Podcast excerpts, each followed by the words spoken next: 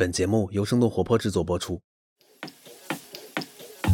大家好，欢迎收听《组织进化论》啊、我是来自字节跳动飞书的产品经理 Zara。大家好，我是呃字节跳动飞书 OKR 实践专家李成。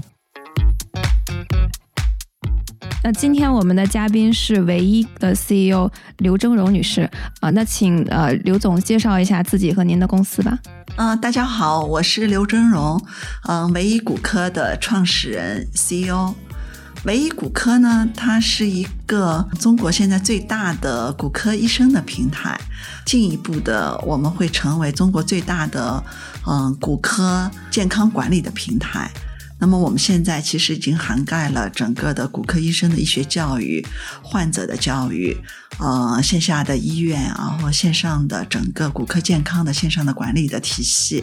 我们现在公司也已经历经八年，现在也已经发展到近六百多人了。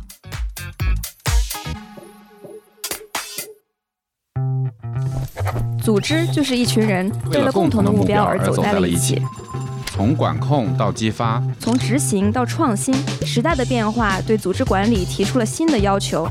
战略、绩效、OKR 人才、管理、文化、工具、信息、组织进化论，组织进化论，一起探讨未来的组织。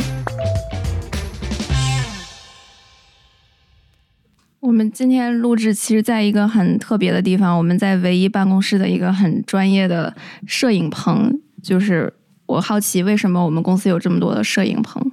啊、因为我们是做骨科医生的培训教育开始的，所以要拍大量的课程的视频，所以有这么一个棚。我们不单单是在北京啦，在上海和重庆，我们都有这样的棚。那能给大家介绍一下唯一这家公司吗？就是您一开始为什么在这医疗行业创建这么一家公司？我原来是做投资的，八年前，嗯、就是其实是机缘巧合吧，就帮忙做一个骨科医生的在线的教育平台。其实是想做成一个 NGO 的，因为为骨科医生的继续教育嘛，同质化教育做一些事儿。完了呢，因为我们本身可能比较早期，还是享受了资本市场的一个成长的一个红利了嘛。很早的时候，就是已经建立了，就是很好几个 NGO。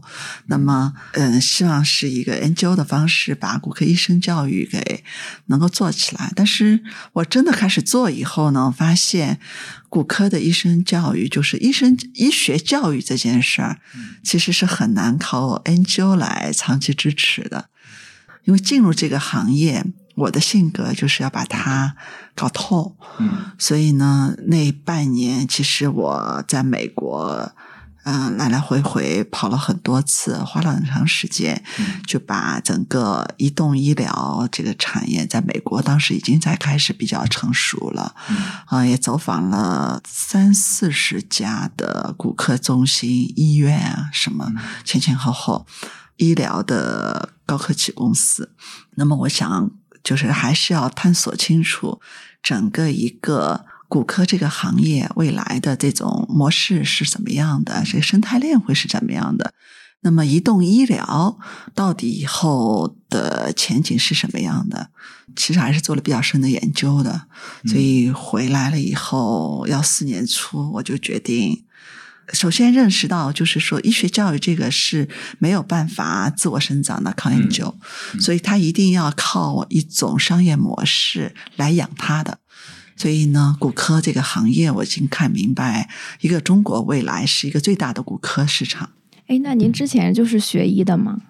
不是，我是上海财经大学信息系统管理毕业的，哇，嗯，所以还是一个金融跟计算机的跨学科。而且您还做过投资是吧？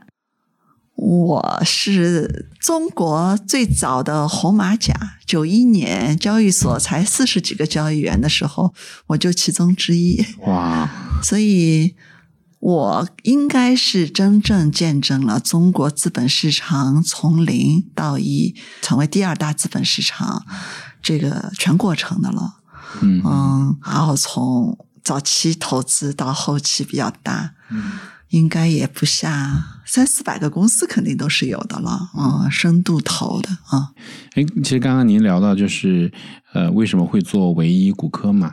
那我作为一个门外汉，就我比较好奇的是，为什么呃会选骨科这个学科？其实医疗的范围很广嘛。这个是因为我先生的哥哥是中国最牛的骨科专家，哦，是他忽悠我的，因为他当时是中国骨科医师协会的主席，哦，所以他也是一个天生的理想主义者嘛。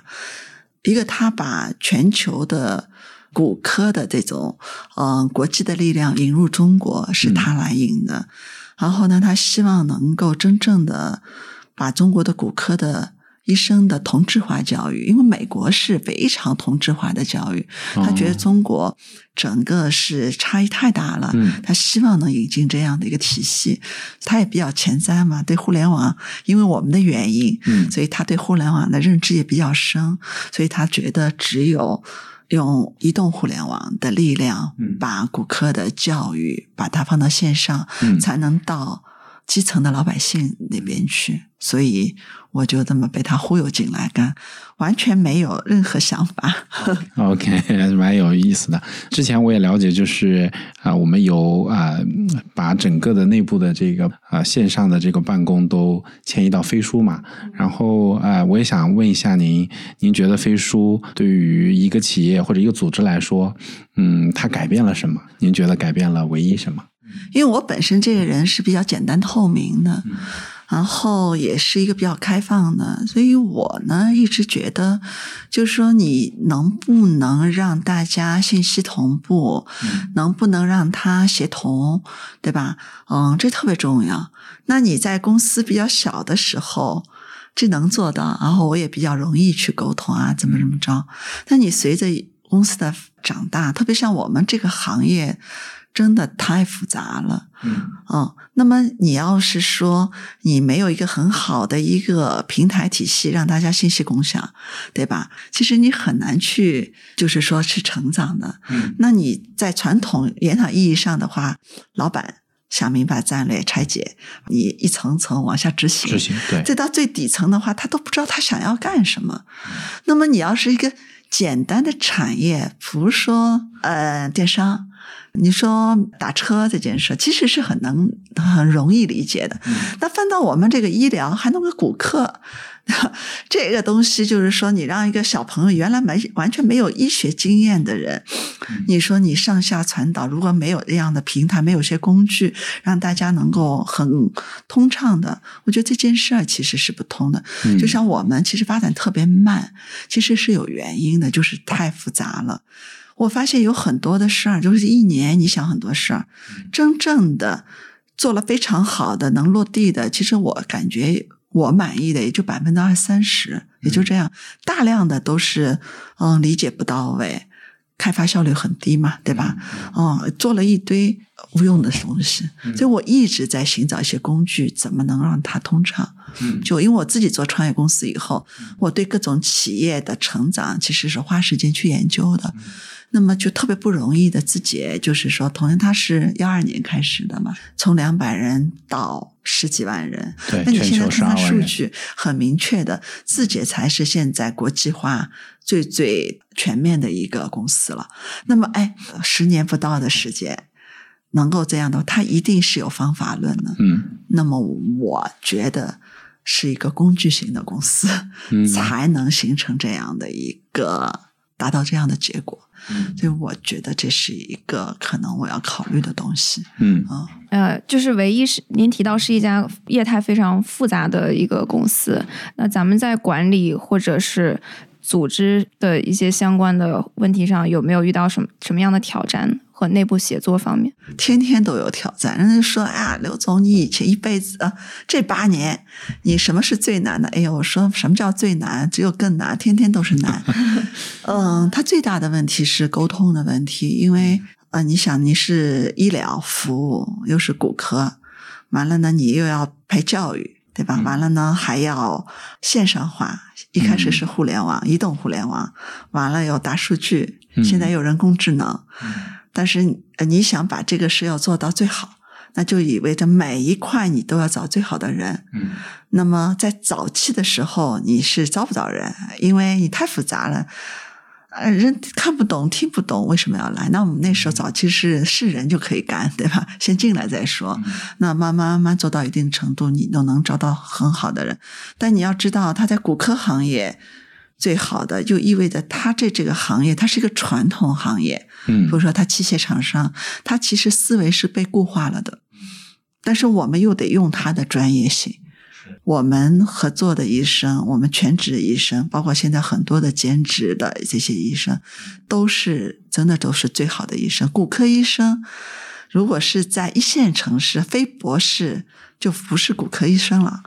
我们的专家都是博士、博士后啊，哇，这培养成本好高嗯，他们四十几岁都成博导了。哇！那你想想看，要让他接受互联网、移动互联网，完了现在又大数据了，然后还跟他说，哎，合作人工智能，完了要替代到你，你想这里边的沟通成本有多高？当然，骨科医生跟器械商还蛮好沟通的啊、anyway，但是呢。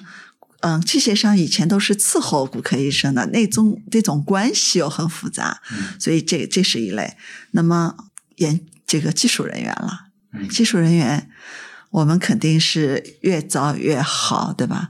那好的技术人员都是做 C 端出来的，是哎，人能要的是产品迭代，不需要完美，只要上线。但是你知道，医疗服务是一个严谨的行业，是对吧？然后我们现在又干医院了，医院我们要干 HIS 系统，HIS 系统又是一个连一分钱都不能出差错的。哎，我们的，但是你传统做 HIS 的，他们用的开发语言都跟现在不一样，哦所以我不用传统的，那那我们用原来做 C 端的这些。啊、技术人员，那就意味着他一定是不严谨的，因为 C 端开发路径跟做 B 端做 HIS 是不一样，这又是一堆。然后还有那就里边理解的误区，就不用说，骨科医生说的，技术人员一定是听不懂，或者说他认为他理解了，其实根本就没理解对。然后呢，原来的产业人员都迭代的，反正我按我的想法做了，反正上线有不对的话，迭代了，对吧？看数据来迭代嘛。哎，你给医生的产品能这么干吗？他就帮医生去想了，上完了以后，我靠，这种东西你都能上啊，直接把医生的很多诉求就砍掉了。他觉得医生就不应该这么想，最重要的是理解和沟通成本。嗯，因为跨两个大的领域，技术和医疗，还有教育是吧？还有教育，还有教育三个领域。对，你想教育也是，医生原来都是面对面的，我们很多专家来进棚录，嗯他说我对着这个我就说不出话来了。我们开直播嗯，你让他在家里或者办公室里去对着话筒说，他一句话都说不出来了。但这是一个困境。第二，医生都是教书育人的嘛，所以他已经习惯了对了那么多人去教学生，这是一个。他一辈子可能就这几个技术，嗯然后说，哎，在你平台上讲完了，我还讲啥呢？有很多的专家，一个 PPT 他可能讲很多年的。专家其实也在特别大的跨越，很大的进步。所以对我们来讲的话，我其实实时探讨的就是在思考的，就怎么提高效率，怎么提高沟通效率。嗯，互相做工作，要跟专家就是说我们的同学是什么样的，大家也要给我们点机会，嗯。给小朋就我们我们教小朋友跟专家说，哎，我们的小朋友啊，就是成长的时间和空间要经常这么沟通。那么跟小朋友来讲的话呢，带着他们去到一线去，真的扑在跟门诊，他他们有时候会被专家训到懵。他为什么会骂成那么狠？但你要知道，他叫了一线，他跟了他的手术，才知道严谨有多重要。因为在手术台上出一点点故障，那病人就完蛋了。是是对吧风险系数很高，所以这个也是一个沟通的过程。所以我们现在很多的同学都很能理解了，为什么专家有时候较劲较到那种程度。所以说难不难？天天都是难的。但是这个行业也好，门槛高嘛，嗯反正你你只要坚持住了，你就能把这个事儿做好。嗯，对，从你刚刚的这个介绍里面，其实我听到了创新和安全系数的一个这个平衡，又要创新，又要这个高安全系数，这中间有很多东西是矛盾的。是是，嗯，前一周，嗯对我们的黑瓷团队被我们的线下医院团队。就说句这种 IT 语言就蹂躏了狠狠的嘛，然后我就仔细的去看他们的对话的过程、工作的过程，我就有意识在群里去看的逻辑，确实真的就是我们的 IT 团队，因为我后来跟他们说，我说你们对医疗要有敬畏之心，因为大家确实年轻嘛。家里可能也没碰到过这种生老病死啊，对吧？越年轻越是这样，所以他没有感觉。他有时候也是好意嘛，哦，我改了。那这当中，他突然发现流程不对了，过不去了，那你就影响医疗的执行的问题。但是如果你改的这个流程在手术室里的呢？如果是我们的系统是跟那个我们叫 LIS 系统，就是手麻系统，如果里边。这个系统的改进没有充分预见到所有可能发生的问题，那不就歇了吧？灾难性的，对吧？这个就是说，那我们的这个研发人员，你是不是要？我们就不断的强调你要有敬畏之心，哦，这是很重要的。所以我们现在以前我也没有那么强的认认识到，你要动任何的开发的 number one，就是说我们的医疗团队院长。要同意医院端的 CO 要同意，后面我要同意才可以动开发，所以这种也是在不断的叠加这个风控体系和流程体系。那翻过来，你能看到的那么多的沟通，反复沟通没留存，我觉得这是很大的问题，因为。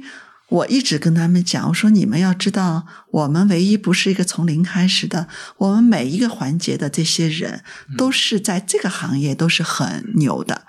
他不能讲无数遍呀，公司小白不断的进来，那你能不能有一个体系去留存？而且你也不能单授课的，一定是在工作当中留存的这些经验值反馈，这才是有价值的。所以飞书我看到了，所以我觉得这是一个很好的一个体系，就是让沟通可以沉淀下来。哦，我听说您会要求大家把一些会议录制下来，是吧？现在已经被逼的所有的会议、所有的沟通，通通飞书录制啊，包括秒记这样的。一开会就是记笔记，我说他笔记，你记的笔记，你就因为你不思考。我是不喜欢记笔记的，我实在记不住。我年轻的时候，我记忆力特好嘛，因为吹的嘛，对吧？我一直到真的是近五十岁的时候，我知道我记忆力不好了，我会拿个手机去录，对吧？就录完了以后描述，然后你只要会后跟我把要点出来，to do 出来，就加这个就 OK 了。其实我们现在就严格要求，而且要。检查的对，就是妙计是飞书的一个功能，它可以让我们的就是在开会的时候说的一些话自动转成文字，这样我们就不用手动的去，因为你听录音时间太长了嘛。是的，你妙记的话扫一下，对，但虽然它不是现在还不是那么准，但是大的逻辑能看得到嘛？你再飞过去看。哎，像文档平时我们用的多吗？我们全部现在要求文档啊，而且要求过程文档必须要有，一定要过程文档，因为我们可能比你们更重要的，刚刚讲到沟通的问题，你在过程没有文档，你没有留的话，一开始呢理解就是不对，那有可能你一周的工作是白干的。所以我们现在要求在这个体系，你的过程文档，你只要有会，你就得要有，然后你形成这个结果要 to do，你就得要 at 到。那您是什么时候？听说 OKR 的呢？OKR，那我是十年前是不是就看知道了？是，因为这个确实，因为我是做投资的嘛，对吧？你想，Google 什么时候上市的呀？那都不是十年的事儿了，对吧？但是怎么用跟我也没啥关系，对吧？可能你拿了吹牛可以啊，那个 OKR 怎么样？但是真正的其实有感觉是这一两年。那具体就是就是什么样的问题，或者是什么样的呃场景啊，促使您就最终还是要推动在公司来落地这个 OK 啊？因为很多公司就是看观望嘛，呃，但是并没有真正的去执行。其实真正的开始完全聚焦到跟患者端有关的这个业务，嗯其实是两年前嘛。嗯那就意味着这个公司已经够复杂的了。一复杂的话，一定是要拿工具来解决的。嗯其实一开始大家都在用那个微信群在工作，对吧？解决一些问题。是那么后来有钉钉了嘛，对吧？钉钉其实我们也用了蛮久的，嗯就是三年前就开始用钉钉了。但是你你感觉我自己就没怎么用钉钉，要用公司用。嗯那其实肯定来讲，是我肯定是觉得不好用，我才嗯会，因为我找很多体系没体系这件事儿，我是觉得不白应这件事儿了。嗯那嗯、呃最重要的契机的话，我觉得再没工具我就干不了活了，那就是新冠嘛，啊就一下要远程办公了。是远程办公，那对于我们来讲，刚才知道我们是需要重交流的。虽然有视频会议没法记录，嗯就说你所谓的录，但是你没有办法沉淀。嗯单一的功能再好，只要不能沉淀、不能成或工作流程的一部分，它就没用。嗯，春节期期间的话，嗯。一旦说要远程办公嘛，嗯。我让我们 CTO 说，哎，三个工具啊，你们选哪个？那么他们选了钉钉，那么用了半年的时间，我实在觉得不 make sense 了，所以我就去推这件事儿了。是大概就是这样的。嗯，那您在内部推广新的工具和新的管理体系，比如飞书和 OKR 的时候，有没有遇到什么困难或者阻碍公？司没啥困难，我想干就干了。这个还是公司比较小的时候，可能这是比较好的特点。呃，当然大家还是信我的，我前面已经给过很多的一些铺垫了。嗯但我想清楚了，那大家就是一二三就这么干了。因为我认为医疗未来医疗真的不是简单的逻辑，医疗服务行业，我认为十年还是二十年，一大半的治疗是在没有围墙的医院来完成的。那么，如果这样的话，大量的医生是线上化的，嗯远程的治疗。远程的治疗，他们远程的沟通，你有没有这样的一个承载平台，给他们很容易的沟通？嗯所以，其实我是特别希望在整个飞书体系上去建立整个的医生兼职医生嗯的工作体系的。看，我现在专门派了一个我们原来的 HR 的头，现在就下到了医生顾问拓展团队，好专门去建立医生在我们唯一的整个服务和薪酬架构平台。啊，就其实是建立呃医生在我们这个平台上的激励体系。对对。飞书是字节跳动旗下的一站式企业协作平台，整合即时沟通、日历、视频会议、云文档、云盘、OKR、开放平台等功能于一体。飞书 OKR 是飞书上的一款目标管理工具，帮助组织聚焦目标，实现战略落地。我们也有来自字节跳动的实践专家，手把手帮你的组织落地 OKR。感兴趣使用的朋友，请访问 OKR 点飞书点 cn。已经在使用飞书的朋友，可以直接在飞书工作台搜索飞书 OKR 应用，就可以免费试用哦。另外，如果你喜欢这档节目，并想和我们深度交流，欢迎加入我们听友群。请添加我们的小助手为微信好友，并备注你的姓名和公司。小助手的微信号是飞书 OKR 的全拼。那您在内部推广 OKR 的时候，怎么让咱们这么多员工，还有各种各样背景的员工都理解 OKR 的价值？我觉得你们飞书团队、拓展团队做的特别好，这是实话啊。我也是，我们其实从你们的拓展团队当中，也是看到了我们成功的企业到底应该是怎么做的。其实大概率还是这样的。你既然要干这件事，你只有 all in 进去，你哪怕没想得很清楚，你只有把资源全用足了以后，你才能判断这件事是对和不对的。嗯对吧？你你说你干到一半，你觉得有问题，但是其实有可能再加一点点火，它就出来了。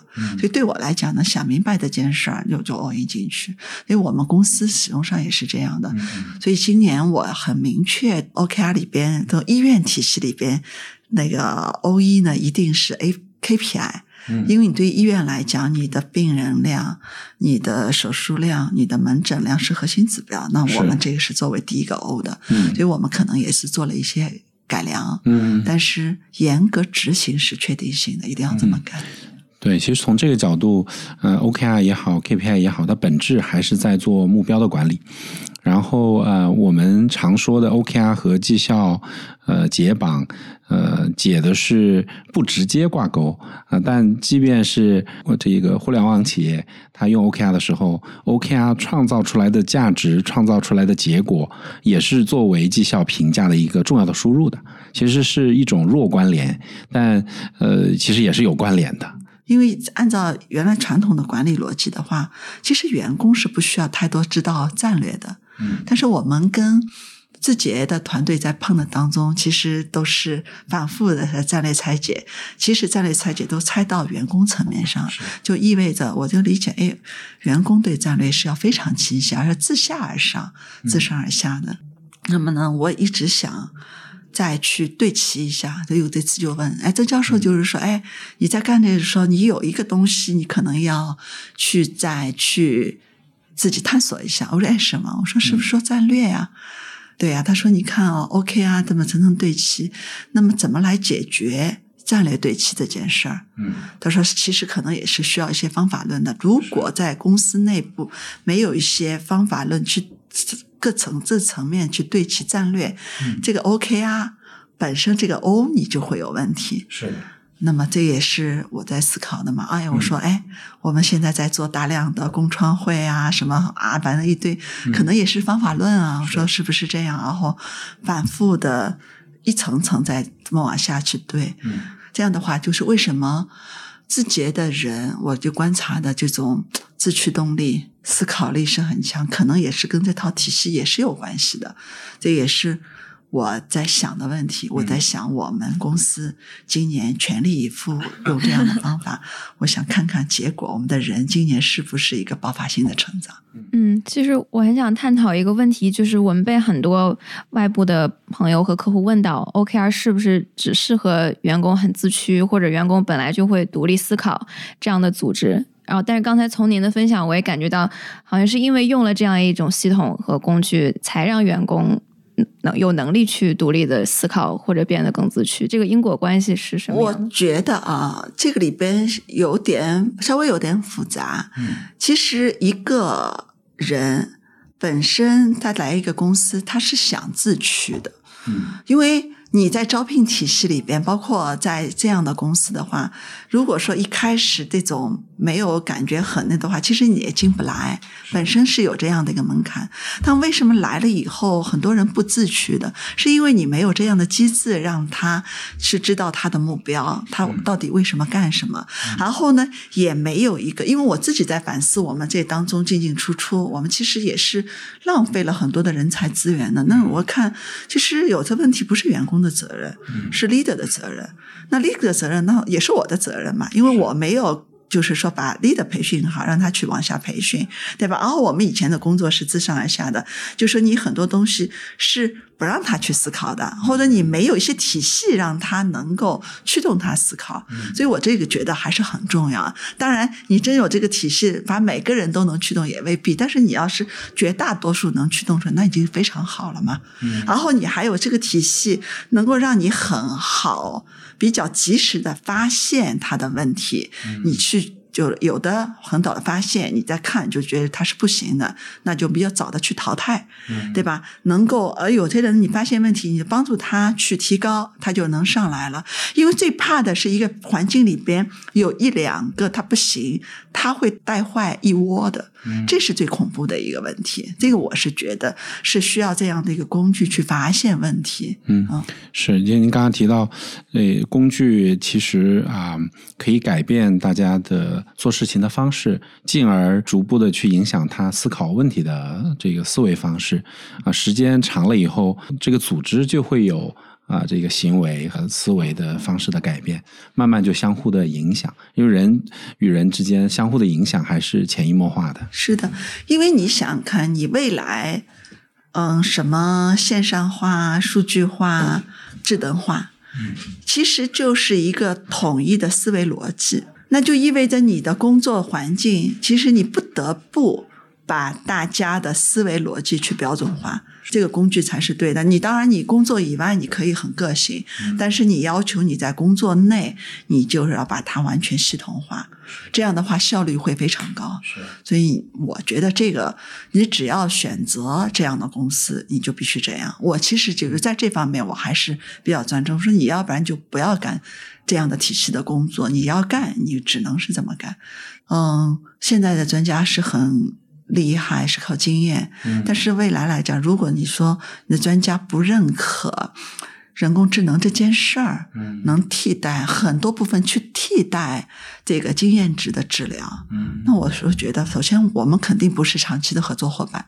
那么你既然是这样的话，你肯定是从呃工作行为上去要改变的，是嗯是的，唯一现在是六百多人是吧？就六百上下吧，嗯。我们是所有人都要都写 OKR 吗？就不管什现在只剩一个重庆那个医院的医护团队没有写 OKR 了，但是我想今年下半年是不是也要搞起来？对对对，这个呢，因为这个确实还没有摸清楚嘛，就是医医护团队是什么样的。首先要把他们现有的工作先把它标准化起来。对，就就工工具可以塑造一个组织的文化嘛。其实我自己是非常 believe 这件事情的，因为我原来呃做了蛮久的这个咨询顾问。呃，咨询顾问最擅长的是讲方法、讲理念，然后、呃、最不擅长的是落地，最苦恼的也是落地。我给很多企业提供了非常呃理想的这个解决方案，不管是呃薪酬的、绩效的，还是呃这个组织发展的，但是最苦恼的就是最终呃这个组织的。呃，客户离我而去，或者是我离开这个项目，我很多东西就没有办法落地下去。但是来了字节以后，呃，我就把我所有的这些想法啊、还结合公司的这个呃我们管理者的一些诉求，把它做成了我们的系统。从 OKR 到招聘，到绩效，到调薪，到薪资核算，全部系统化以后，我觉得所有我们想就是去传递的理念，想去落地的方法。呃，再通过这个实践来调整我们的这个产品工具，我觉得基本上都呃就是逐一实现了。对我个人来说，是在这个领域 HR 这个领域，我是非常有成就感的。对，我是坚定的工具论者。嗯你看我在投投资的时候，嗯我也是相信工具的。那早期的时候不是建模，嗯我是真的是所有的模型都是我自己建的，对吧？去做深度的研究，所以你才有一个成功的研究成果。嗯那你像早期我做投投资的时候，那是股票是实物投股票，每天结账是打算盘的。那你某种意义上，我因为学过，就是找了一个合作伙伴，我们俩人直接就写 code，做了一个清算软件，其实也是工具，一下我就解放。哎，我靠，我想我天天干这事儿。嗯我们公司的人有，他们说刘总有一个著名的语言，我说能用机器干的，绝不人干。是不用工具的公司是没有前途的。嗯。啊，这个算一个断言是吧？不用飞书的呢？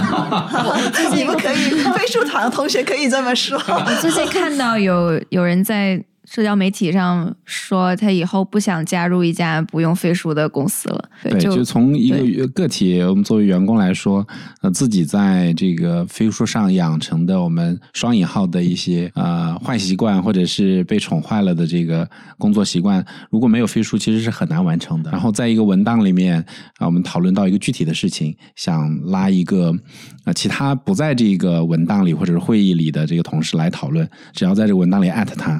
呃，然后对，把权限给授予给他，他就能看到，他就可以回复我。呃，这种呃种种这样的一些习惯，我其实原来做咨询的时候是享受不到的。现在再让我回到咨询公司，如果他们不用飞书，我其实是很对很痛苦的啊。我们经常说，工具工具对于一个企业来说，就像武器对于军队一样的重要性。肯定是这样的了。就为什么飞书在我们公司能退了退了那么坚决，其实还是跟我自己的这个嗯这骨子里的一个认知是强相关的了。嗯啊、那您认为未来的管理发展趋势会是什么样的？未来的组织形态和管理方式会是什么样的？嗯，有一个理论啊，嗯我们核心差不多，我们六百多人，我们有一个核心的，嗯，管理梯队的，差不多六十多人，起了个名字叫“混沌初开”。首先，未来都是叫无人区，你做的所有的都是一个开创性的事儿，嗯对吧？你自己一路走来都是开创性的事儿，所以它本身都是一个不确定性当中去找确定性。嗯你的工作的过程也是不确定性的，没有控制的话，那这件事是没有可能的。嗯你干的是一个不确定的事儿，你需要确切性的一些工具来制约它。嗯所以我觉得是核心重要的。以前招人，现在他们现在认可我了。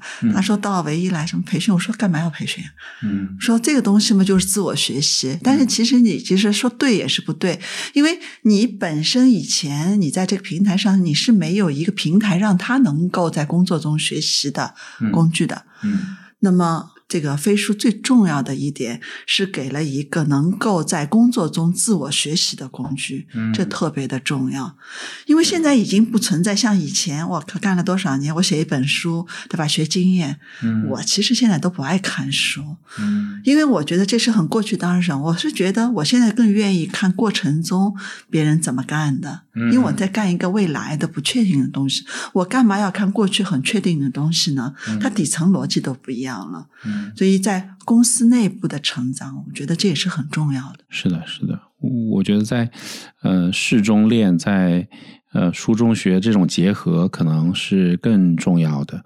呃，像过去有非常多的呃大型的企业会有这种课堂式的这种培训，其实这种效果呃在现在的这个外部环境下就是是失灵的，它会比较滞后。对，然后然后还有一个就是 OKR，我们很多新同事进入公司可以看到。呃，我们这个公公司各个业务的 OKR，纯粹好奇。我们有一个同学，就是啊、来加入公司刚不久，就把这个 CEO 的 OKR 都看了个遍啊、其实对于他来说，是一开始就是好奇心一种呃这个嗯呃满足。对，但后面慢慢的他会发现，他想去找一个啊、团队合作的时候，他应该去先去了解他的 OKR。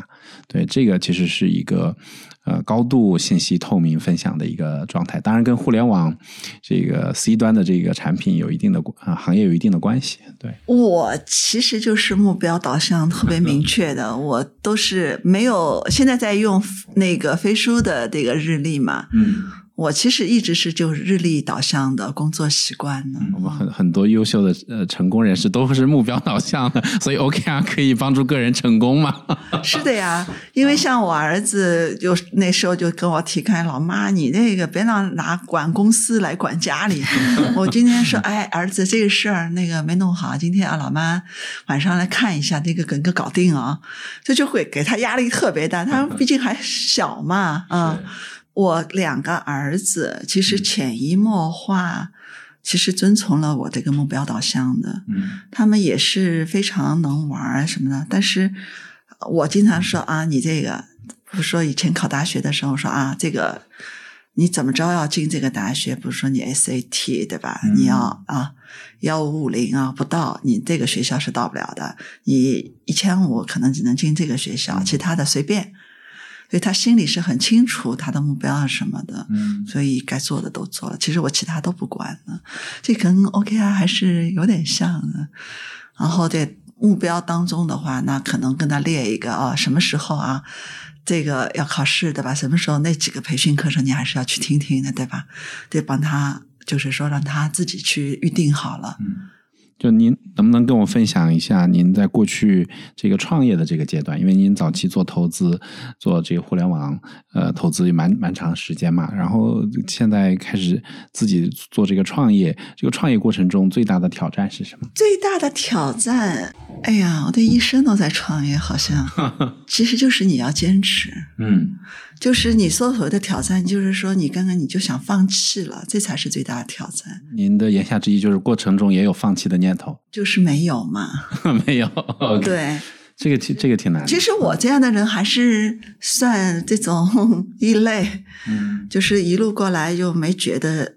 你说挑战，我就认知到这是放弃，就是一个挑战。嗯所以所有的事儿来讲的话，你只要一个目标清楚的，嗯完了你就是坚持把事儿做到极致，嗯嗯，无非就是把事儿做大做小的问题了。嗯那对于想要落地 OKR 的管理者，您您有什么建议吗？或者您会怎么给他去推荐或者解释 OKR 的价值？啊，这样，如果你想玩儿的创业，你必须要用 OKR。嗯这个逻辑是什么？你像现在全都线上化了，对吧？其实我这一段时间已经开始轻松了。嗯嗯，你可以边走边看边管理了，因为你以前的话你是抓不到细节的，因为有这样的一个 OKR 的流程体系，你想那个粗就粗，对吧？高度高度，你想抓细节，你就要看连续剧一样的看到最细节，嗯这个是挺重要的。嗯，其实说实话，我特别简单，我用 AKR 就是为了解放我自己。对，嗯就就让大家就是把所有的这个工作的目标都啊、透明可视化。啊、对我们从公司的目标到每一个员工的目标，都非常的清晰、因为精我人很。简单，然后大家不是吹牛皮吗？对不对？你都放上来，嗯对吧？很多人的话会跟你领，就老大表决心嘛。哎呀，嗯我觉得这个事儿我一定能干成，那么嗯按怎么着？我说，哎，别先别吹，嗯分解一下，对吧？时间表先给我，你拉一下，对吧？嗯我要看看中间，你先把方案先抛一版上来，统统上来，嗯很简单。然后呢，不是吹牛吗？他一堆人都是上下都对齐一下啊，大家我说你一个人都干不了的，其他人都对一下，别人看看你怎么干。所有的人都是透明的，想吹牛的也没法吹，但有可能会让这些人原来飘到天上的他也能落地。嗯但对我来讲很简单，通通透明。我简单，因为我是不喜欢人来管理我的。嗯吧，我就想看到现实，因为有很多人是会很会上下管理的嘛，对吧？嗯，我呢，其实已经到这个年龄了，向上管理我不容易，但是我不希望底下的人管理我的下一级，对吧？嗯，这种文化不好，对？吧？我们透明吧，嗯这个还是蛮重要的。嗯，因为很多有的有的管理者会觉得落地 OKR 是一个挺大的负担，就是它是一个额外的工作，但是你从您的角度，其实觉得是帮您节省了很多。是这样的，就是以前的工作，大家觉得写东西是一个繁文缛节，嗯但你要知道，现在已经整个一个工作体系速度太快了，因为所有的东西打字解决、说话解决了的问题，嗯其实是需要这样的流程去沉淀的。嗯所以反而我觉得去写这件事挺重要的。所以他们现在跟我要来讲，我说哎，不要跟我讲，你先写下来，你写完了我才知道你要干什么。所以现在开会跟我聊，没有带好文字的我是不谈的。嗯因为？你写完了，我才知道你是深度思考了。现在一个问题，大家都浅度思考去沟通，去做方案。哎，我每次都说，哎，我说我研发是很贵的。嗯你都没想明白，你没深度思考，上下左右对齐了，你说要动开发这件事是不 make sense 的，所以变成所有的你要实施，你必须要写下来，你要有整个一个就是说目标拆解，对吧？时间表你要给我看到上下到底资源能不能对得起，有没有资源给你干？你要没深度思考过，你说哎我要干啥，这都通通是有问题的。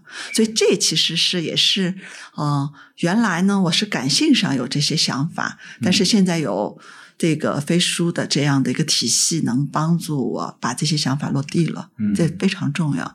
无非我现在要把它做到极致而已。嗯，其实就是鼓励大家书面沟通，书面沟通潜移默化的就激发我们更深度的思考思考。一定要深度思考，。这就是为什么像像字节啊、亚马逊啊等等这些公司都是鼓励用文档来开会